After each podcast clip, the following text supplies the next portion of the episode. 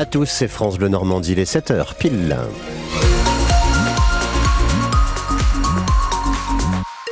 Et voici les infos avec Didier Charpin. Bonjour Didier. Bonjour Eric, bonjour à tous. Allez, vous allez peut-être prendre la route euh, ce matin pour aller travailler. Ça circule bien sur le Calvados et l'Orne. Mais attention, les routes sont mouillées, très très mouillées. Eh oui, c'est le symbole d'une journée pas très agréable. Question météo, ciel gris, du vent, de la pluie, température de 6 à 7 degrés ce matin et ce sera à peine mieux dans la deuxième partie de la journée. La route solaire a vécu dans l'Orne et c'est un échec. Les dalles photovoltaïques vont en effet être démontées huit ans après l'inauguration de ce dispositif qui était inédit en France, lancé à Tourouvre au Perche, une route solaire qui avait coûté 5 millions d'euros, intégralement financée par l'État. Ségolène Royal, ministre de l'Environnement à l'époque, affirmait vouloir construire 1000 km de routes solaires en France à l'échelle 2020.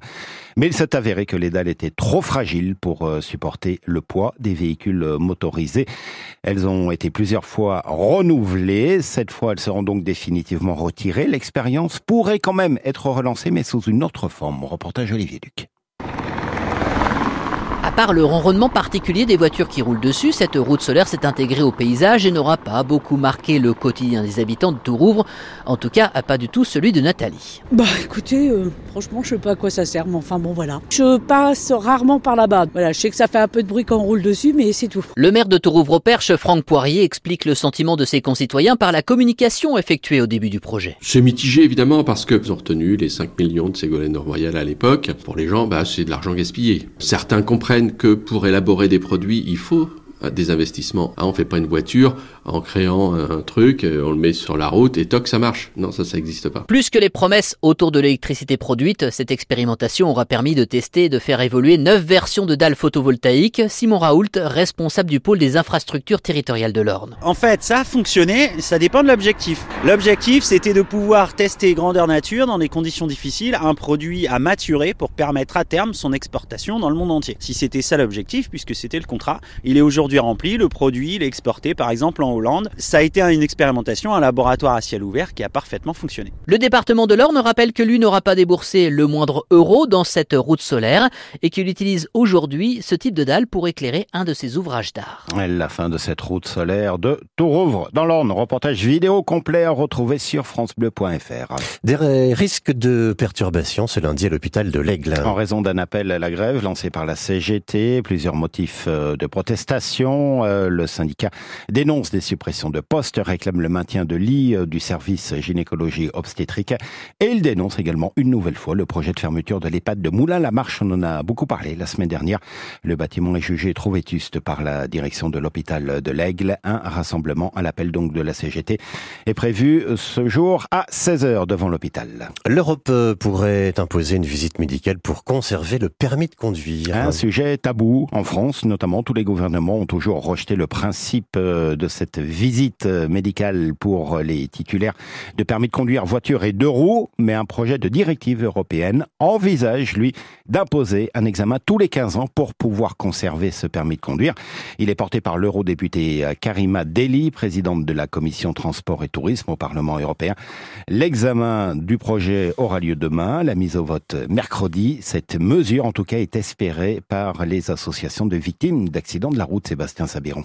À 27 ans, Florène Julien porte le deuil de sa mère de 72 ans, renversée en novembre dernier à Marseille sur un passage piéton. Le monsieur, il avait 86 ans et il a indiqué euh, qu'il n'a pas euh, vu ma maman, qu'il l'avait même potentiellement confondu avec une poubelle. Ouais. La directive européenne préconise une visite médicale tous les 15 ans, avec contrôle de la vue, de l'ouïe, des réflexes, ce qui tombe sous le sang, s'estime Florène. On fait des visites médicales quand on fait du sport, on fait des visites médicales au travail. Enfin, pourquoi est-ce qu'on ferait pas des visites médicales quand on conduit, alors qu'on sait qu'en plus la voiture c'est dangereux? De son côté, 40 millions d'automobilistes dénoncent une mesure qui remet en cause le principe fondamental du permis à vie, dit l'association, son président Philippe Nozière. Toutes ces mesures, elles sont mises en avant par la minorité écologiste qui ne se soucie pas de tous les gens qui vivent en périurbain dans des zones rurales et qui ont besoin de leur voiture. Pas question de priver les seniors de mobilité, répond l'eurodéputé Europe Écologie Les Verts, Karima Deli, rapporteur du texte et présidente de la commission transport au Parlement européen. Il faut aussi développer les autres mobilités,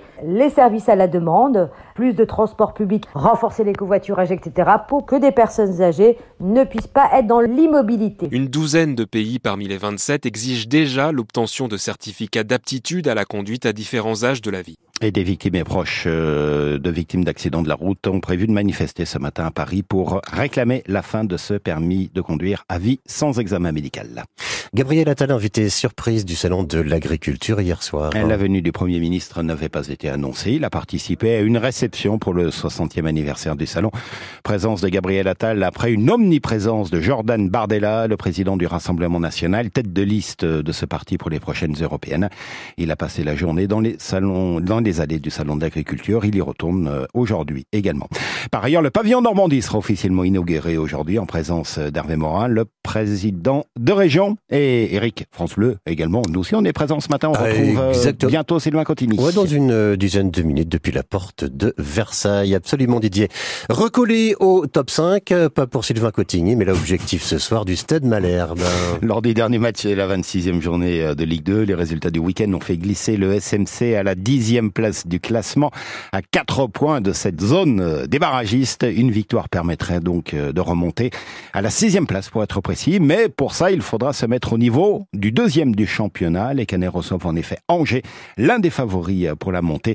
Rencontre au sommet, Nicolas L'entraîneur Canet, attend de la part de son équipe un match plat. En termes de motivation, celui qui n'est pas motivé sur ce genre de rencontre, il faut qu'il change de métier. L'enjeu va se faire sur euh, la capacité à pas faire d'erreur. Le coach de Guingamp l'a dit après, on n'a pas fait une erreur, on a gagné.